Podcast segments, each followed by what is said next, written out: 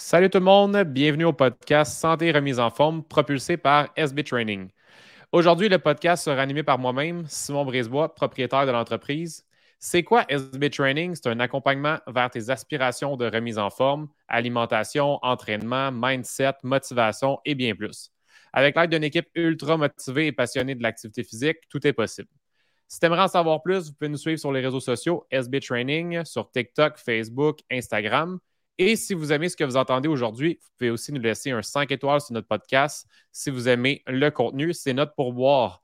Donc aujourd'hui, j'ai la chance de recevoir une amie à moi, Valérie Gagné, une athlète euh, inspirante. salut Valérie.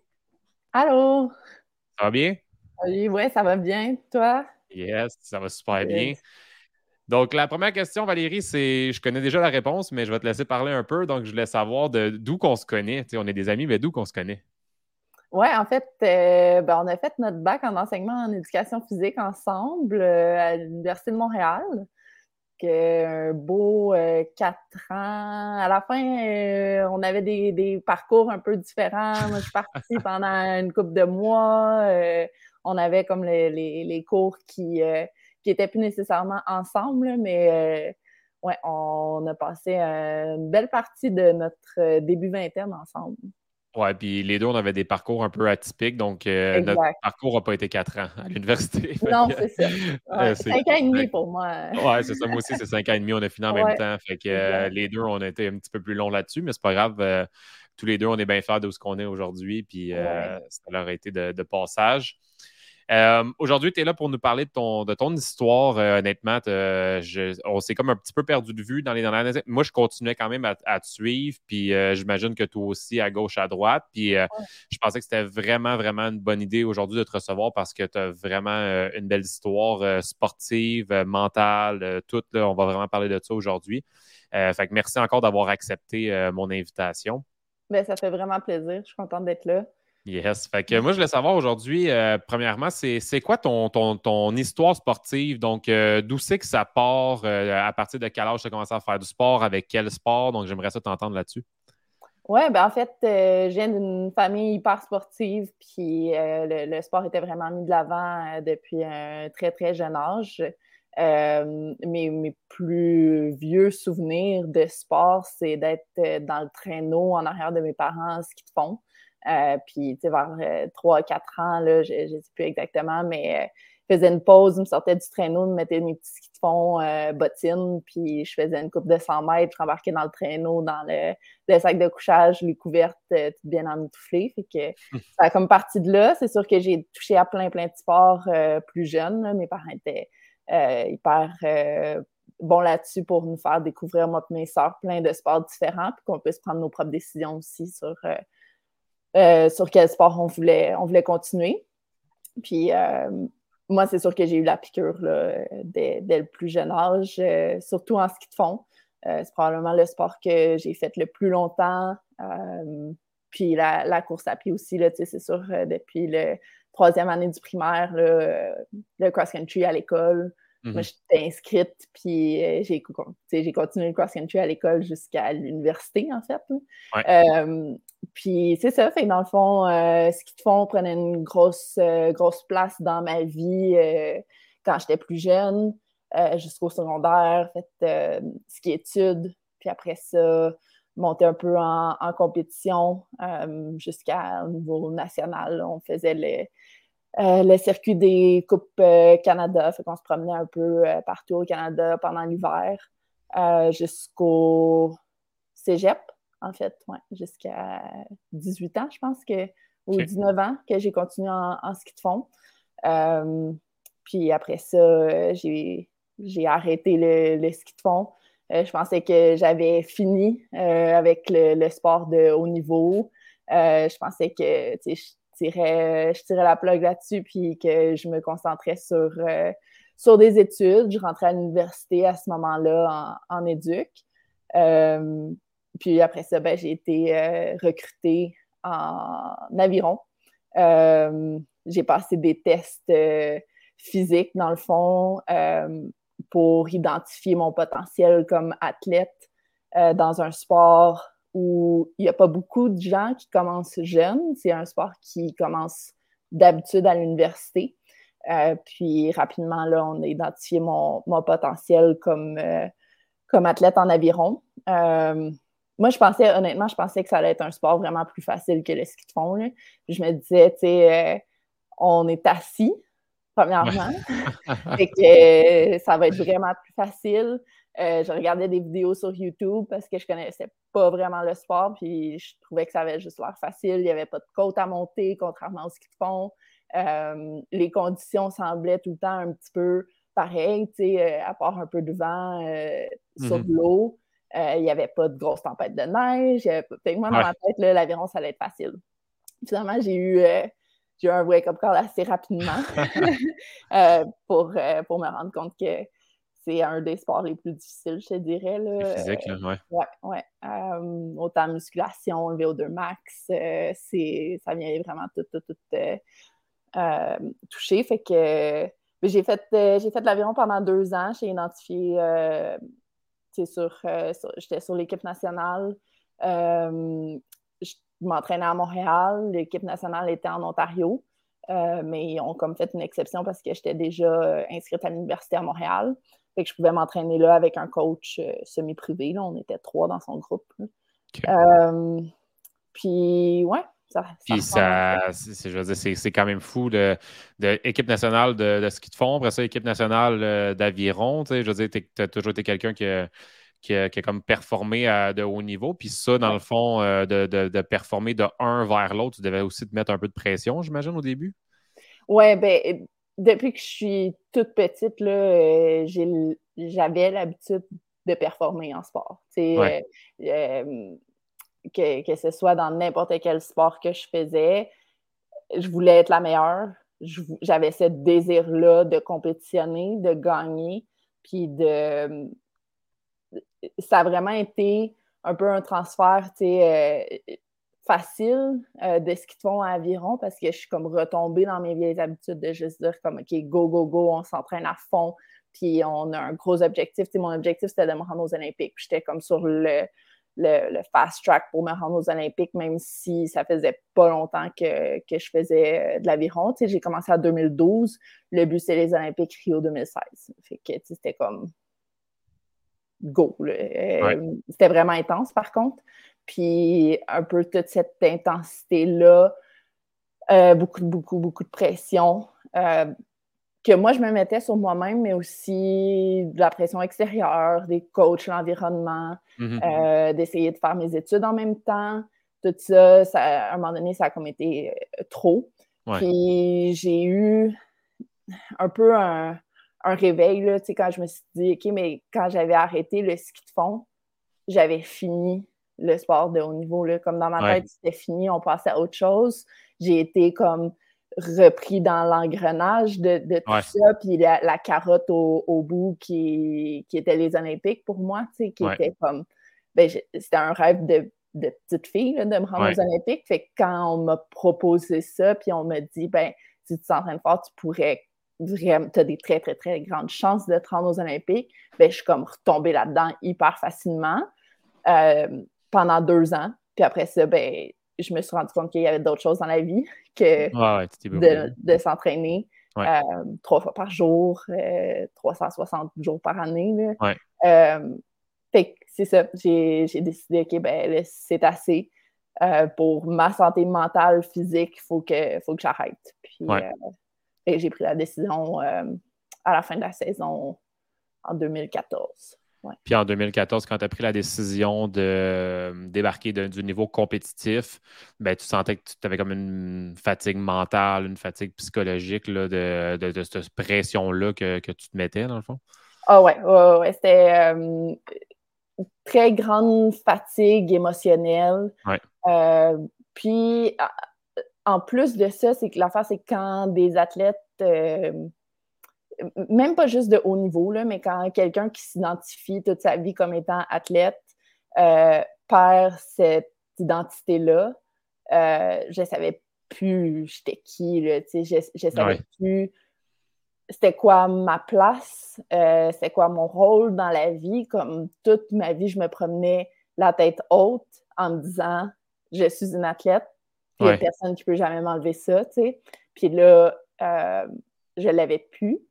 J'avais vraiment de la misère à, à naviguer un peu là, ma vie à ce moment-là. Puis fait que tu te cherchais, là. Fait que, dans le fond, quand tu es arrivé, quand tu as pris la décision là, de, de, prendre ta retraite de, de l'aviron, tu, dans le fond, tu étais vraiment en, recherche d'identité, tu, tu, te demandais qu'est-ce que tu allais faire dans le sport. Euh, fait que ça devait être tough, là. ça devait être une période tough.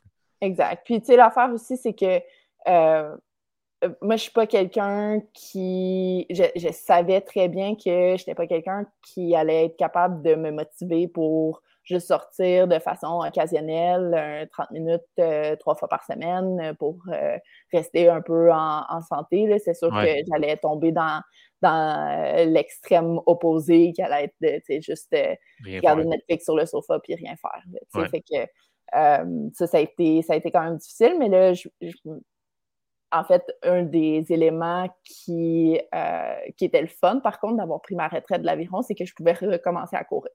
Euh, parce qu'en aviron, euh, j'avais comme interdiction presque formelle de mon coach de faire de la course à pied euh, parce qu'il y avait trop de risques de blessures. puis bon, il ne voulait pas que, que je fasse d'autres choses là, pendant que je m'entraînais pour l'aviron. Puis la course à pied, comme j'ai dit tantôt, c'est quelque chose que j'ai fait toute ma vie, puis que je voulais absolument, je m'en ennuyais.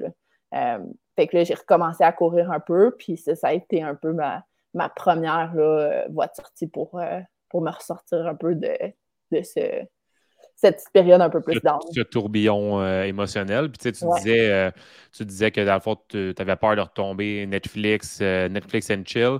Est-ce que tu es tombé dans ce pattern-là ou la course t'a comme sauvé ou t'es-tu, t'as-tu vraiment slacké côté entraînement? Qu'est-ce oui, ben, pendant, pendant une couple de mois, là, j'ai, vraiment slacké. Là. J'ai, j'ai, j'ai pas fait grand-chose. Puis, tu sais, ce, ce pattern-là, je te dirais qu'il est encore présent dans ma vie où je me mets des gros, gros, gros objectifs. Puis après ça, euh, il y, a des, y a des semaines où je fais rien.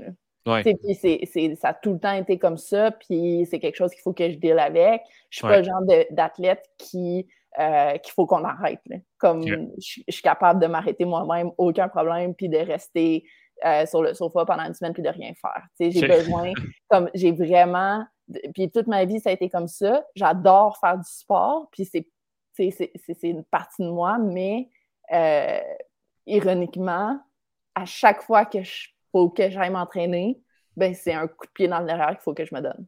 Ben, c'est beau à entendre, ça, par exemple. C'est quand même. Euh, c'est très humble de ta part de, de, de, de le mentionner. Ça ne veut pas dire que parce que tu es un athlète de haut niveau que ça te tente tout le temps. sais, souvent, les gens, ils s'identifient à un athlète de haut niveau. Ouais, mais c'est facile, toi, euh, tu es tout le temps motivé. Non, c'est pas ça. Non, non, non. C'est que tu le sais ce que tu as à faire et tu vas le faire. Mais est-ce que ça te tente tout le temps? Je pense pas. Puis je pense que c'est une belle leçon euh, que les gens peuvent retenir de ce que tu viens de mentionner parce que ça ne veut pas dire que parce que tu es un athlète de haut niveau dans n'importe quel sport qu'à chaque fois tu vas le faire, tu vas être motivé. Fait que c'est en le faisant. Puis après ça, le sentiment d'accomplissement, il est vraiment fort. Mais euh, non, c'est vraiment cool ce que tu viens de partager. C'est comme, comme par vague. Hein? ça me prend un gros coup de pied dans le derrière pour décider, OK, bon, ben là, je vais aller courir. Puis après ça, je reviens, puis mon Dieu, c'était donc belle fun. Fait que ben oui, je reste un ben rêve. le ben lendemain, je retourne, je retourne, je retourne, jusqu'à temps que je prenne un petit break. OK, deux, trois, quatre jours, je fais rien. Puis là, ça me reprend le coup de pied dans l'horaire pour partir. Je pense que la plupart des gens, c'est ça. Mm-hmm.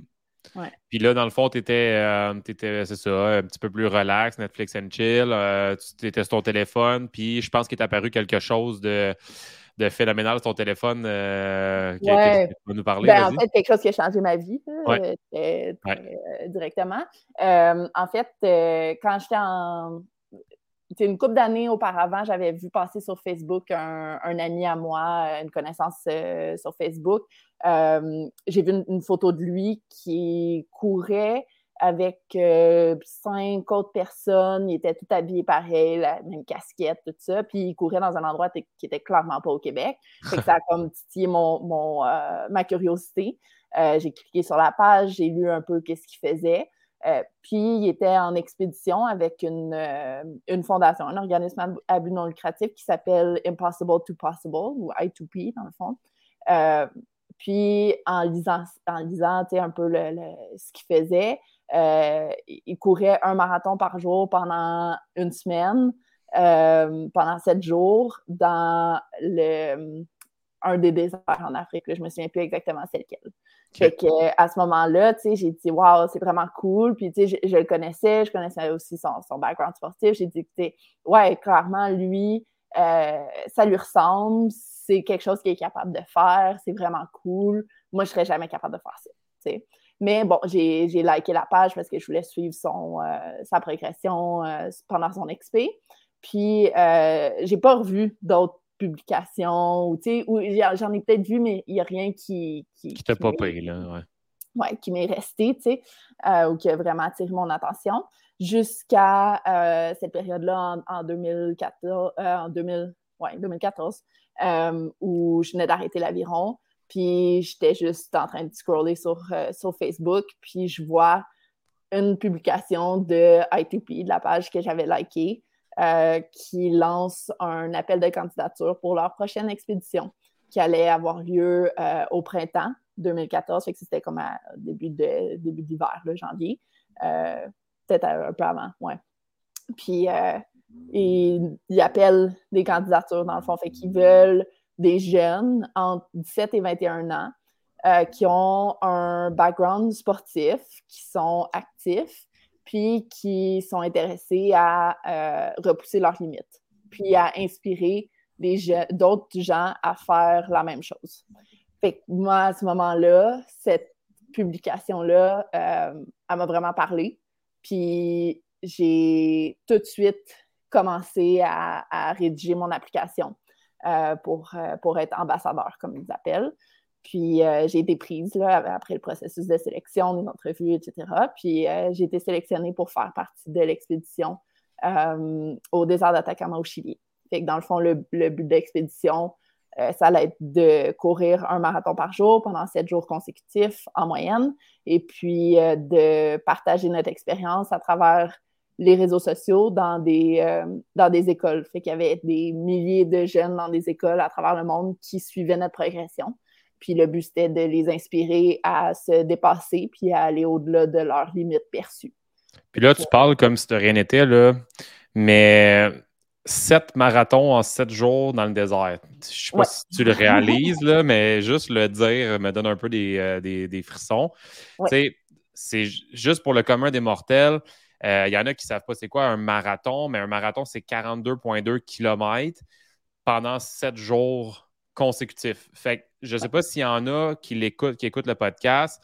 Il y en a qui me disent euh, ils font 5 km, ils sont raqués le lendemain, ils font un 10 km, ils sont raqués deux jours après c'est même pas possible d'imaginer faire sept marathons en ligne, euh, mettre de côté tout ce qui est être raqué, mettre de côté tout ce qui est j'ai mal au genou, mettre de côté. Je veux dire, c'est juste incroyable comme exploit. Puis euh, bravo, honnêtement, c'est juste débile. Puis il fallait vraiment que, je, te mentionne ça. C'est juste complètement débile. Puis tu sais, quand je t'avais vu faire ça, je te lève mon chapeau, c'est juste fou. Puis tu sais, cette expédition-là pour pour, vous? Dans le fond, c'était commandité, c'était gratuit, vous étiez traité, dans le fond, avec euh, comment ça fonctionnait?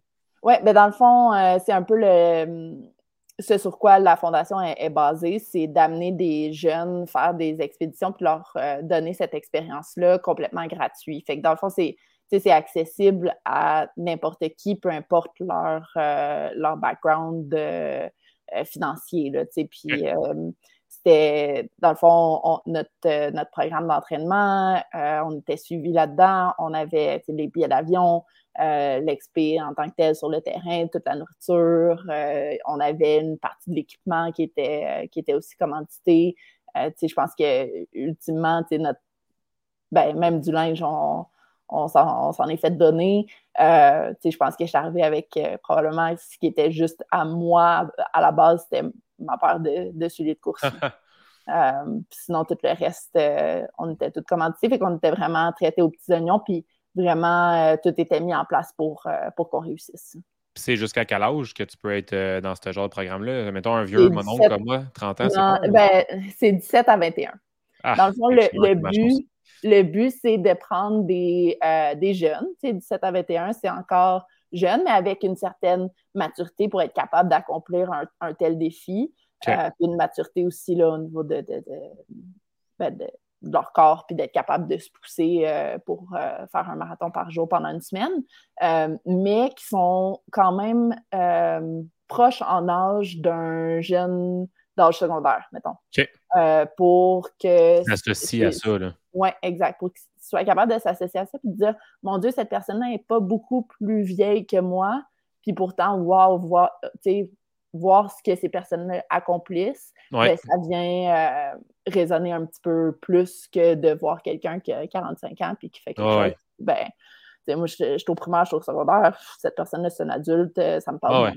OK, je comprends le principe. Puis, tu sais, euh, tu m'en avais parlé, puis honnêtement, je, je veux t'entendre là-dessus, mais comment tu fais? Mettons, tu es accepté, tu as réussi, yes, je suis sélectionné, je vais faire partie. Puis là, tu m'avais mentionné que tu avais six mois de préparation. Je comprends que tu es un athlète de haut niveau, je comprends que tu as un background sportif, puis j'imagine qu'eux, ils doivent se baser là-dessus aussi pour leur sélection, ils doivent regarder un peu le, background sportif, mais comment que en six mois, tu peux arriver à faire une préparation pour courir sept marathons en sept jours, qui est, euh, si je le calcule vite fait comme ça, euh, 7 marathons en 7 jours, 7 x 42,2, c'est 295 km en 7 jours. Comment tu peux arriver à faire ça?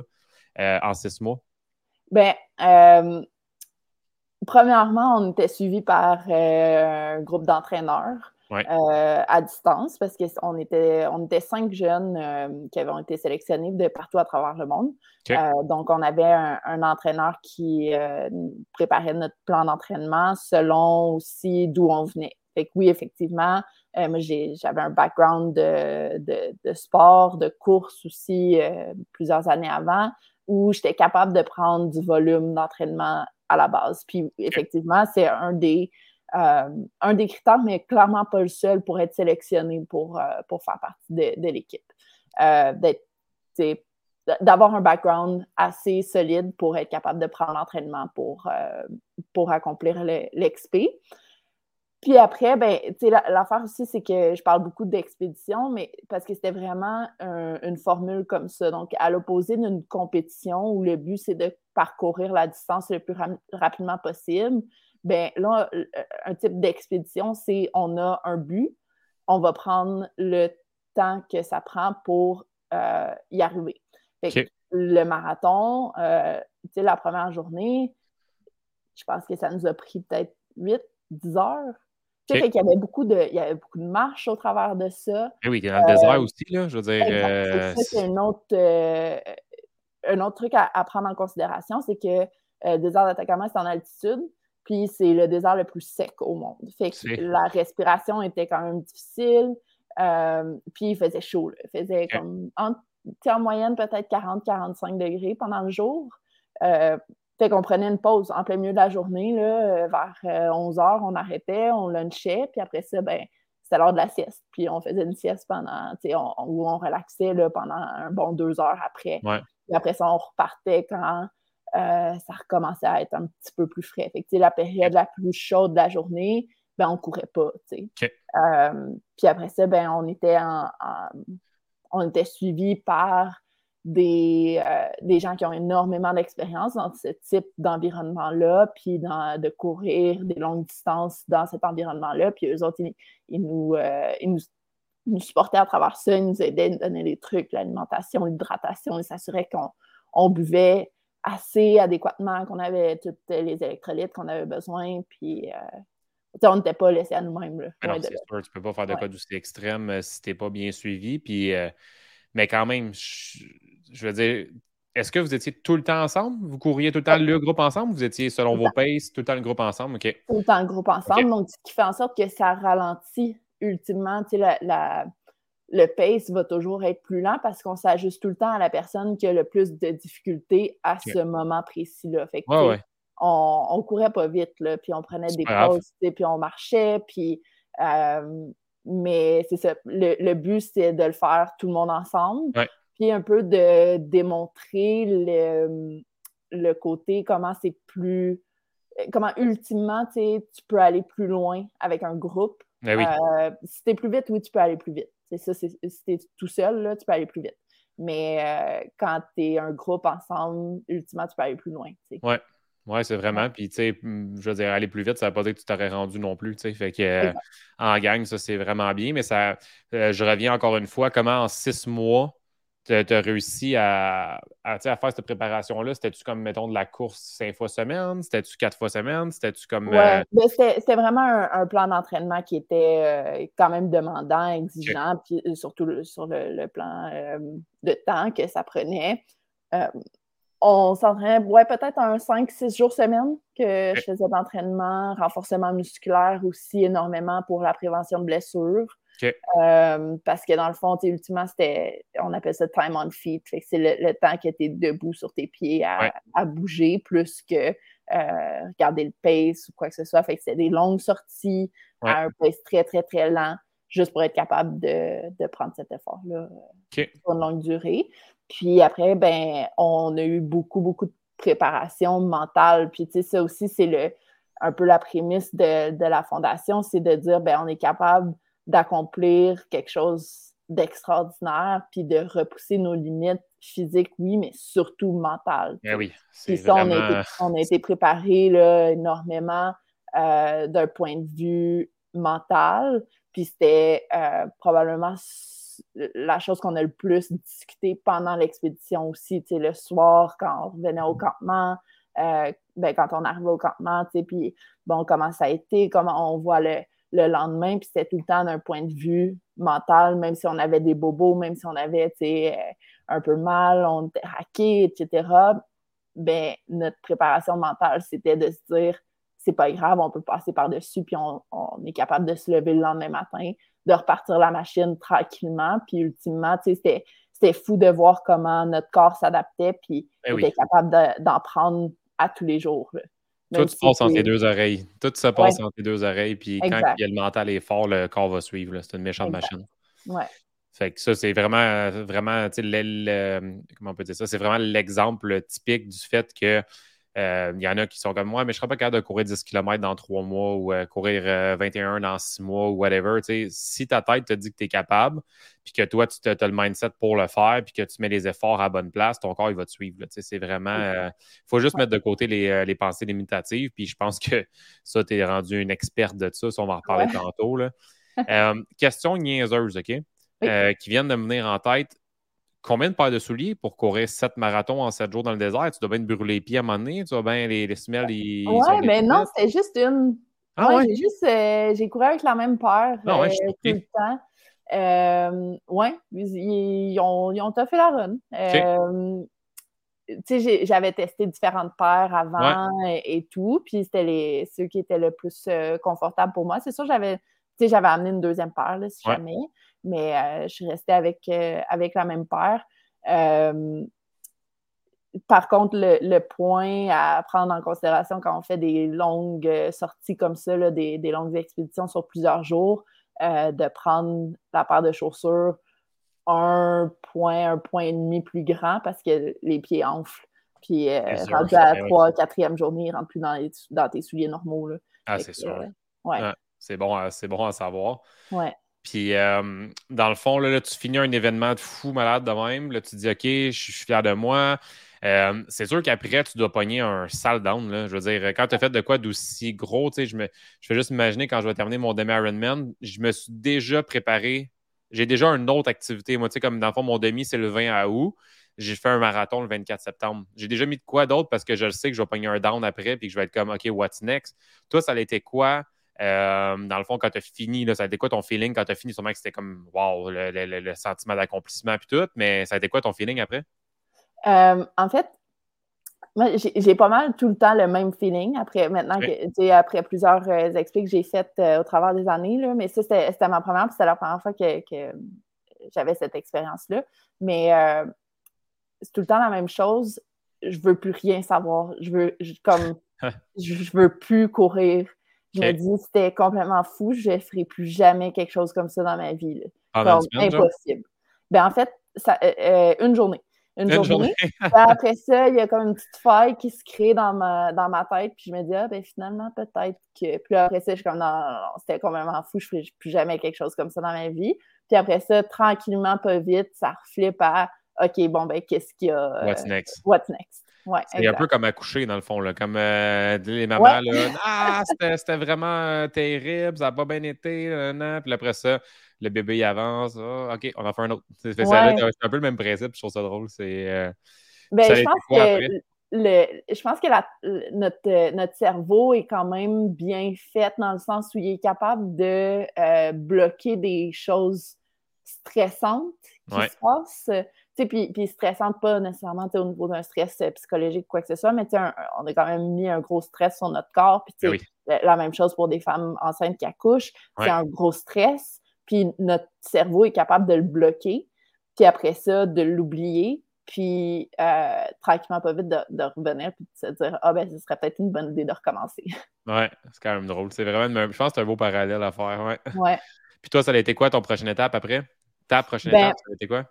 En fait, à, à partir de ce moment-là, j'ai été un peu euh, euh, introduite au monde des ultramarathons. Euh, puis, dans le fond, un ultramarathon, ce que c'est, c'est considéré comme n'importe quelle distance qui est au-dessus d'un 42,2 km d'un marathon typique d'habitude, les, distances euh, qu'on voit là, à l'habitude, c'est un 50 km, 80 km, 100 km. La distance reine, je te dirais, là, où c'est la, la, plus c'est pas clairement pas la plus euh, longue distance, mais euh, la plus populaire. La plus populaire, quand on parle d'ultra, c'est un 160 km. Fait que c'est 100 miles. C'est pas la plus populaire en termes de, de personnes qui participent, mais tu sais, quand tu rentres dans le monde des ultras, tu regardes le 160 comme étant l'épreuve reine. Euh, puis un, peu une aspiration à laquelle arriver ultimement. Puis là, on parle d'un euh, ultra, c'est pas sur du plat, là. Non, en fait, la majorité des courses de trail, il y en a qui se font sur l'asphalte, mais la majorité des, courses d'ultramarathon, ça se fait entre elles. Euh, donc en sentier. c'est en montagne la majorité du temps, des racines, des roches, de la bouette, du dénivelé puis euh, tout pour acheter beaucoup de fun. Oui, euh, on parle de 100, mettons 80, 100, 160 km dans des montagnes euh, avec, ouais, ça peut glisser, ça peut paraître comme. ça t'es-tu déjà arrivé, mettons, des, des chevilles, ça doit t'arriver, des chevilles foulées, whatever? Faut-tu tu cours avec des chevières? Faut c'est quoi le. Non, je te dirais que c'est plus de la prévention, tu sais, du renforcement musculaire, beaucoup. Euh, j'ai déjà eu des, petits bobos, mais des grosses blessures, ça m'est jamais arrivé. Euh, euh, la bandelette qui devient, qui serrée, puis qui fait mal aux genoux, ça, c'est ce qui m'arrive le plus souvent. mais de. Ben, en fait, j'allais dire de grosses blessures, ça m'est jamais arrivé, mais c'est pas vrai. En entraînement, je me suis cassé le coude à un moment donné. C'est quand même une bonne blessure.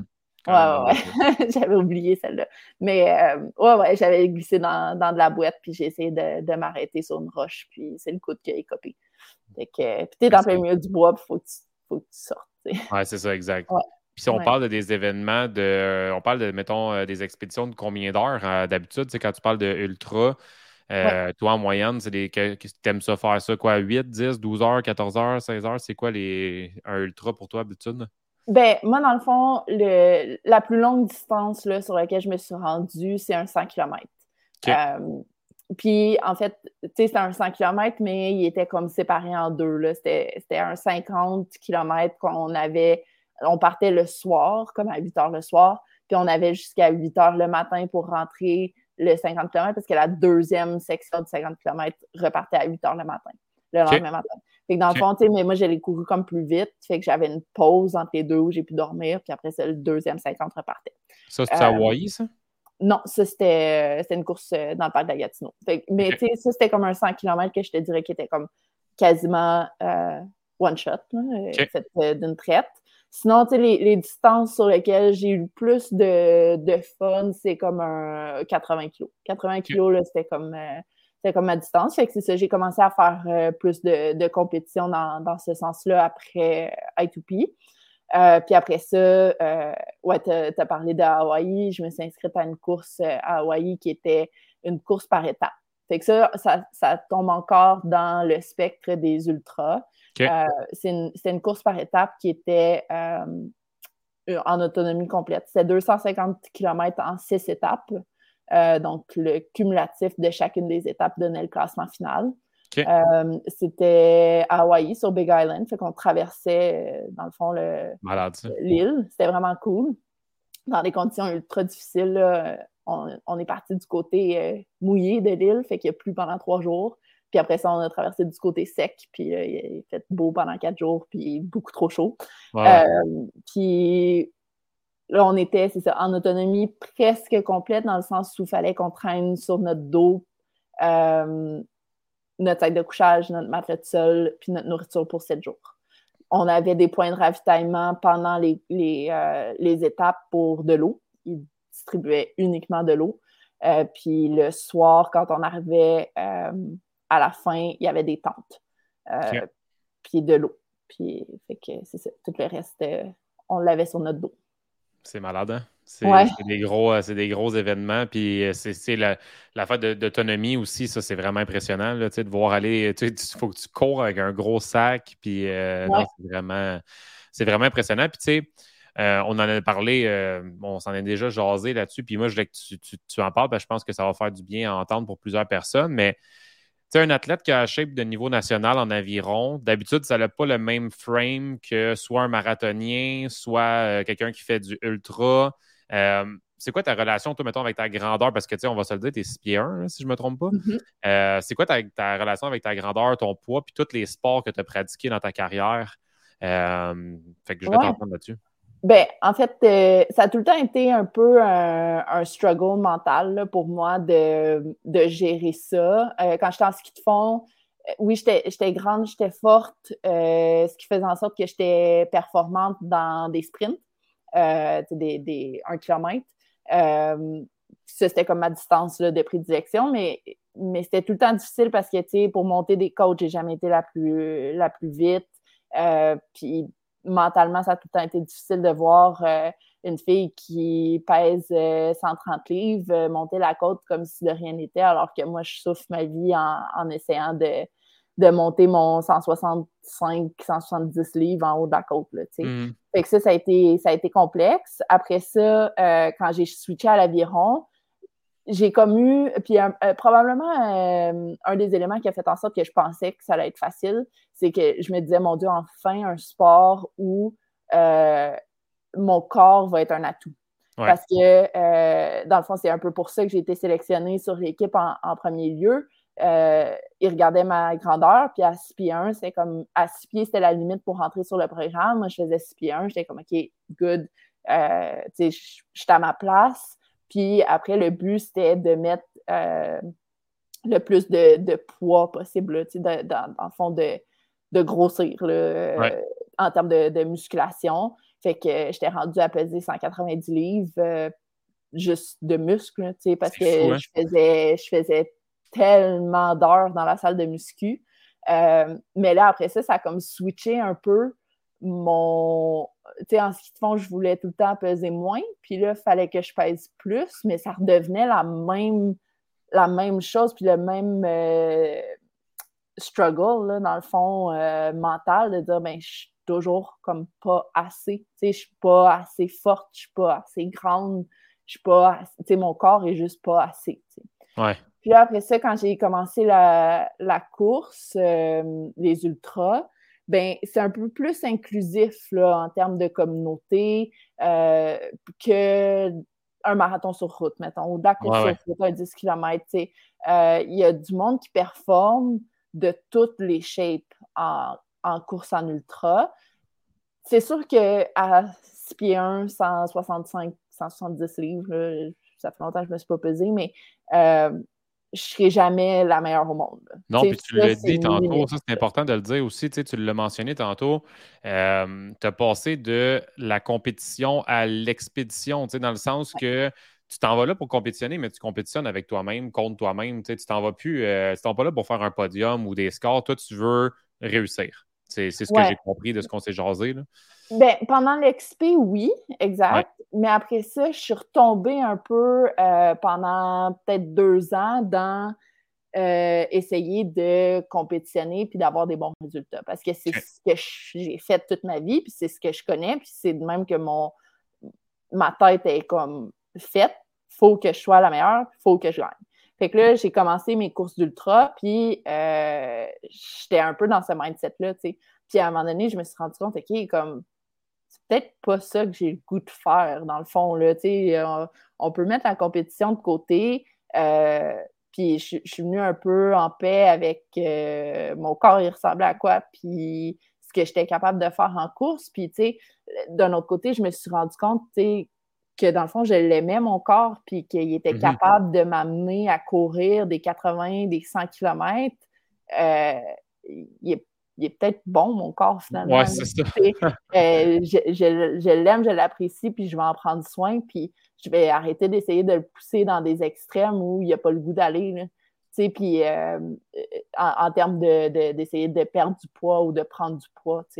Ouais mon corps comme il est en ce moment, il est capable de m'amener à des endroits absolument incroyables. Puis je pense que quand j'ai comme fait cette réalisation-là, que aussi, je n'étais pas obligée d'être la meilleure au monde dans tout, comme.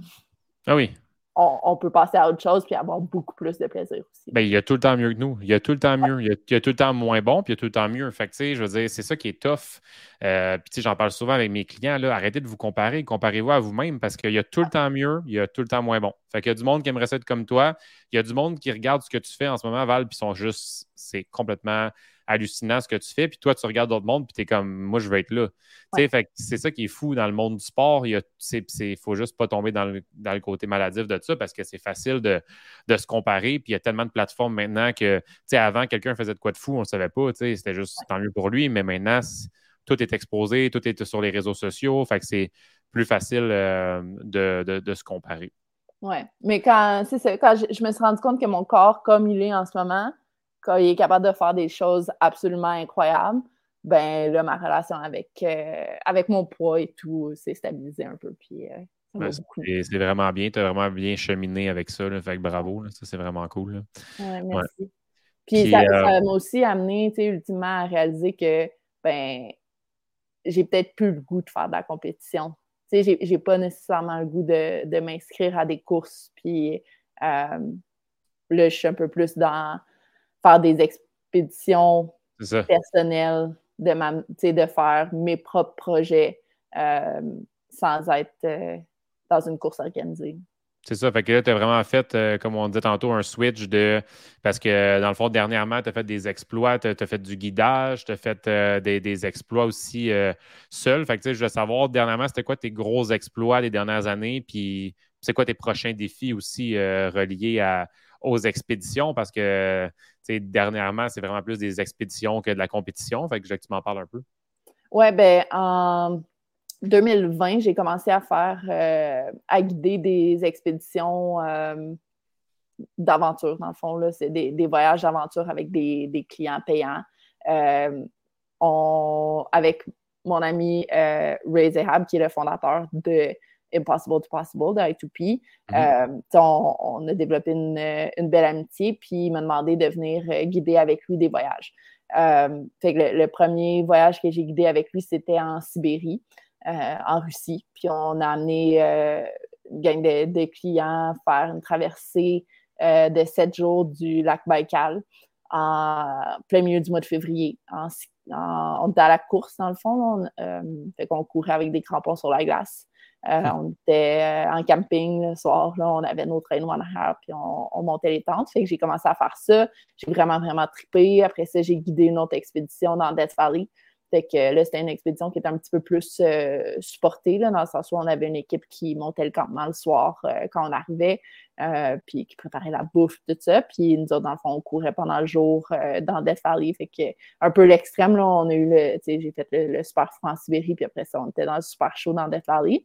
Puis euh, ça m'a vraiment amené à me dire, ben j'aimerais plus ça, faire euh, des aventures de type expédition plus que de compétition. Fait que j'ai, commencé à faire mes, propres petites aventures là, dans, euh, dans la, la, cour arrière ici, là, de partir deux, trois jours au Québec, de faire commencer à expérimenter un petit peu plus avec ça, en solo, avec des amis. Puis après ça, l'hiver dernier, là, au mois de février. Euh, j'ai été invitée par Ray encore pour faire une expédition avec lui.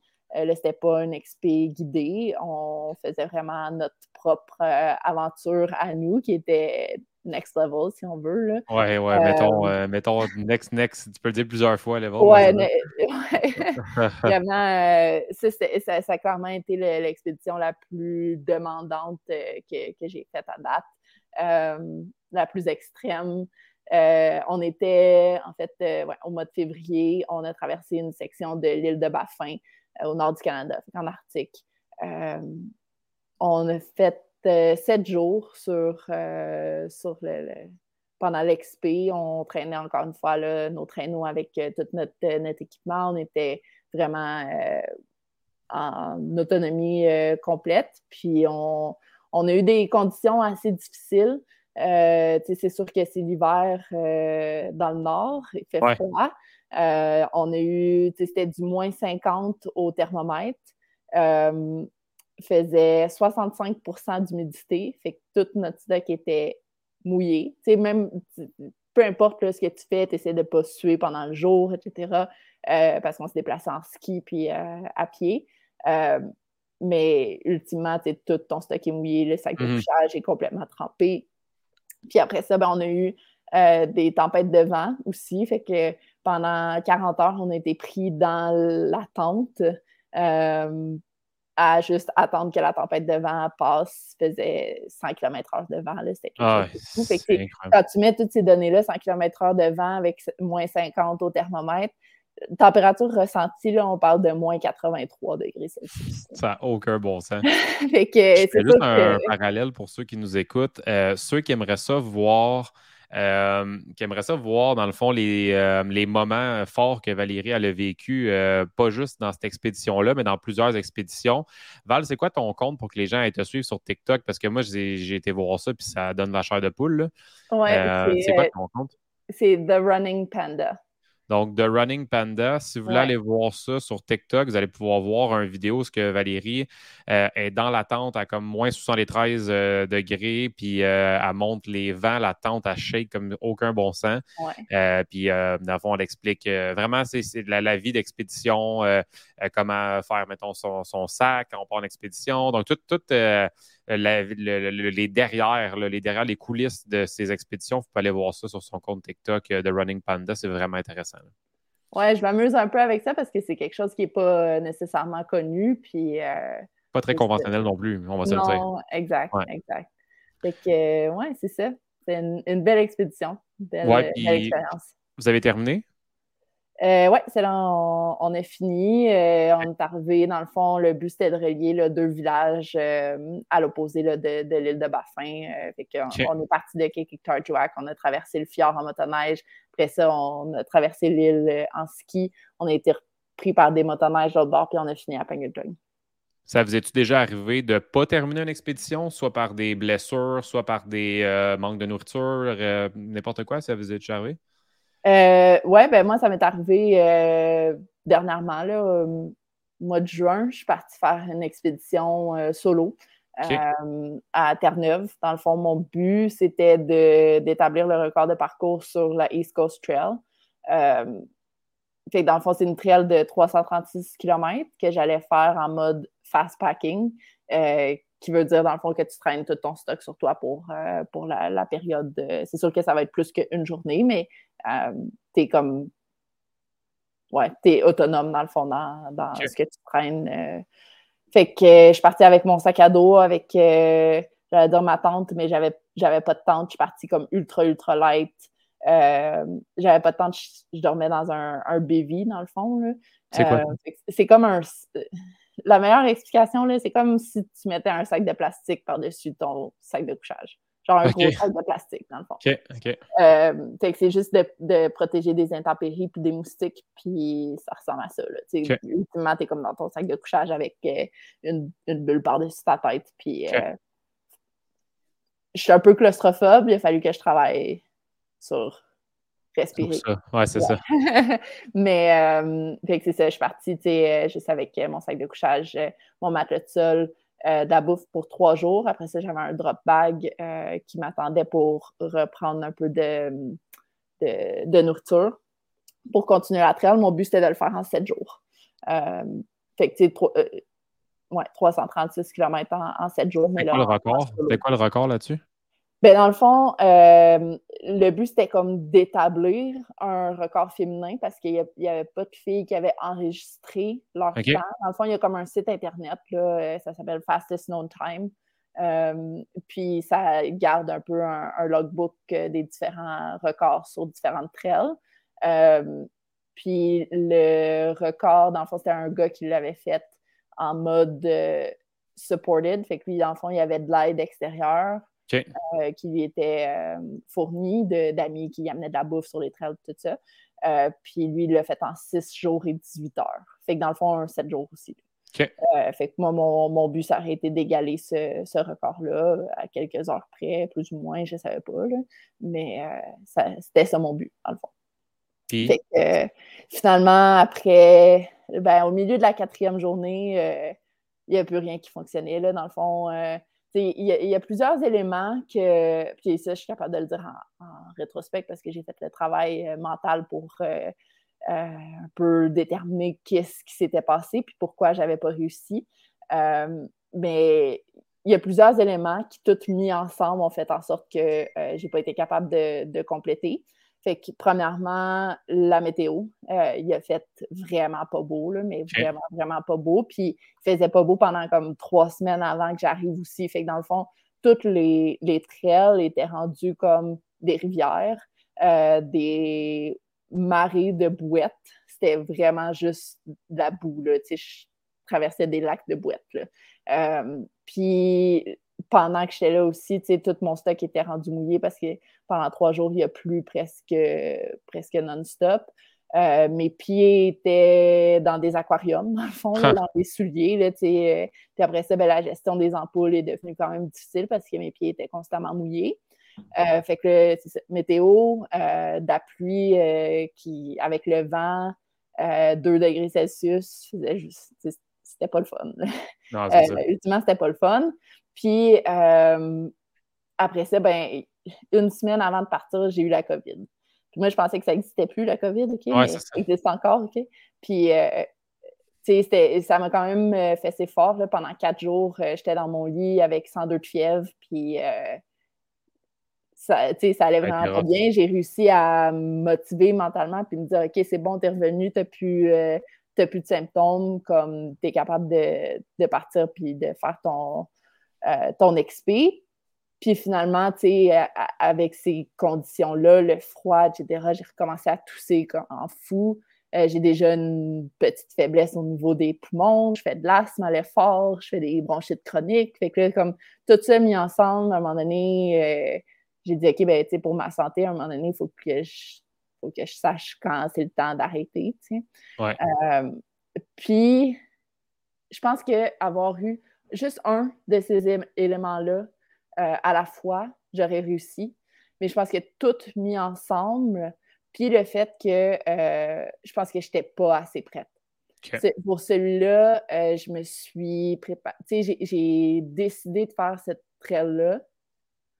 J'ai décidé de faire cette trail-là comme trois semaines à l'avance. Puis, fait que, go, go, go, mais sans avoir eu le temps de préparer comme il faut euh, physiquement, mais surtout mentalement. Tu sais, on en a parlé au début. Les six mois que j'ai eu pour préparer mentalement mon XP au désert d'Atacama avec I2P, euh, ben là, j'ai eu trois semaines. Puis ça, je pense que ça a fait la différence. Puis ça a fait en sorte que j'avais juste pas, euh, j'ai juste pas pris assez de temps avant de, de me lancer.